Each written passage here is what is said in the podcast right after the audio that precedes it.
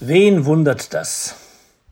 300 Mitglieder der Grünen, darunter auch Kandidaten für die Bundestagswahl sowie einige Kreisverbände, wollen das Wort Deutschland aus dem Titel des Wahlprogramms gestrichen haben. Bislang trug dieses die Überschrift Deutschland alles drin. Jetzt soll es wohl nur noch verkündern, alles drin. Doch wo genau soll dieses alles drin sein? Soweit es sich um etwas Gutes handelt, anscheinend nicht in Deutschland. Nach überkommener Auffassung von vielen Grünen steckt in diesem Land ja weiterhin unglaublich viel an Rassismus und Faschismus, an Nationalismus und Autoritarismus. Wohl deshalb lief vor einigen Jahren die jetzige grüne Vizepräsidentin des Bundestages bei mindestens einer Demonstration mit, bei der pädagogisch wertvolle Parolen erklangen wie Deutschland verrecke oder Deutschland, du mieses Stück Scheiße. Auch der nun doch nicht Bundeskanzler Robert Habeck ließ einst wissen, mit Deutschland habe er noch nie viel anfangen können.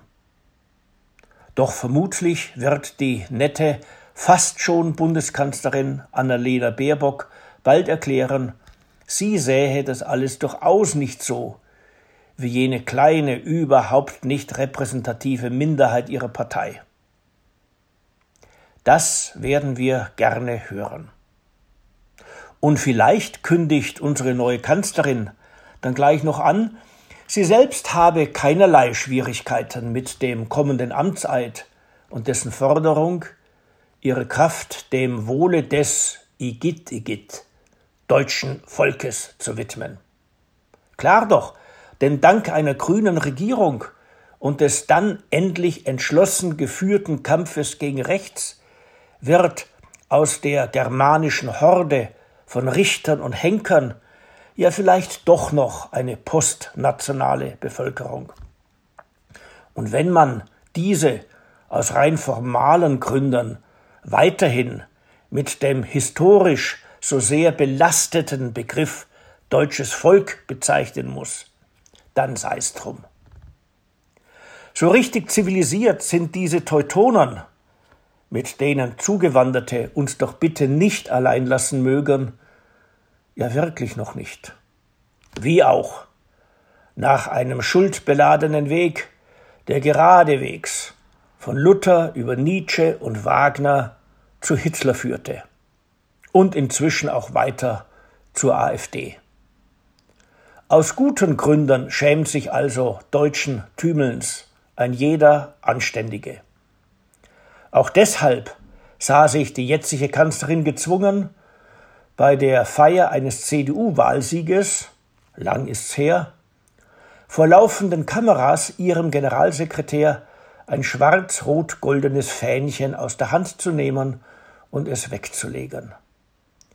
Man hätte sie ja sonst für eine Gefolgsfrau derer halten können, die zuerst im südlichen Afrika einen Völkermord hinbekommen haben und den später, noch viel wirkungsvoller, in Europa wiederholten.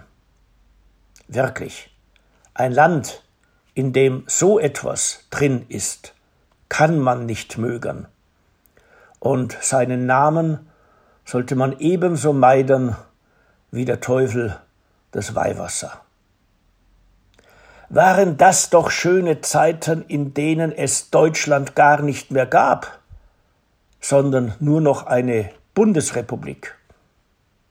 Zeiten auch, in denen der Staatsname der DDR im Wesentlichen ebenfalls nur noch vom SED-Chef Honecker ausgesprochen wurde.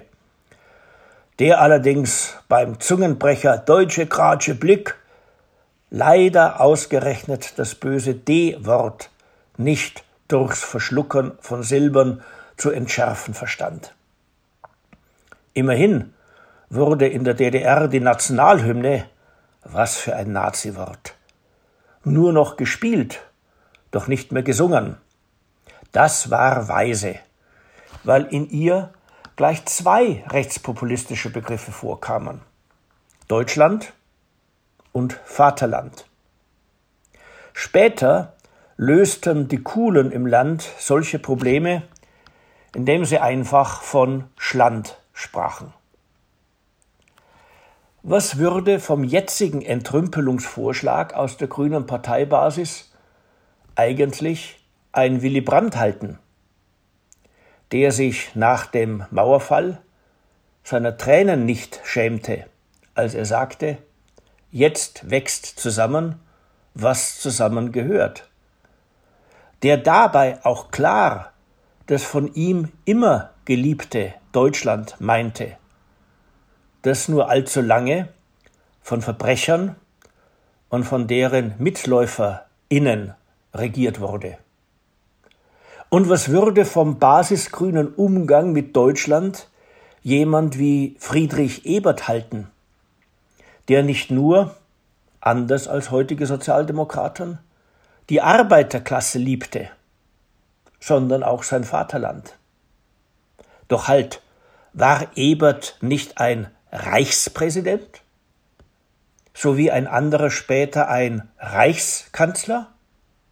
Also wohl jemand von der Art jener Reichsbürger, die ihrerseits, nicht lange ist's her, mit ihrem rechtsradikalen Sturmangriff auf den Reichstag jenes Beispiel gaben, dem amerikanische Rechtspopulisten kurze Zeit später in Washington folgten und hatte deren tatsächlicher Anführer, der, wie einst Kaiser Wilhelm, schwadronierende Donald Trump, nicht deutsche Vorfahren?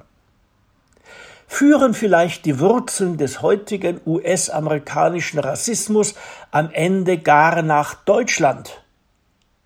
Und wohin denn sonst? In diesem Land ist ja wirklich alles drin. Wie schön, dass wir uns nach so krausen Gedankengängen, die aber allesamt realen Gesprächen entnommen sind, nun endlich etwas Schönem zuwenden können. Denn freundlicherweise haben uns die Grünen ihr edles Motiv für die erwünschte Streichung des üblen D-Wortes auch erläutert. Im Mittelpunkt ihrer Politik steht der Mensch in seiner Würde und Freiheit und eben nicht Deutschland. Da atmen wir jetzt aber auf und spitzen auch schon die Lippen zu Nachfragen.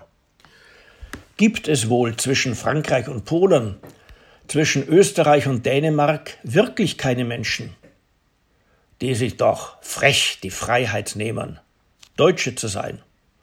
Und zwar nicht nur zwangsweise, weil sie leider in Deutschland geboren sind, sondern weil sie Deutsche sein möchten.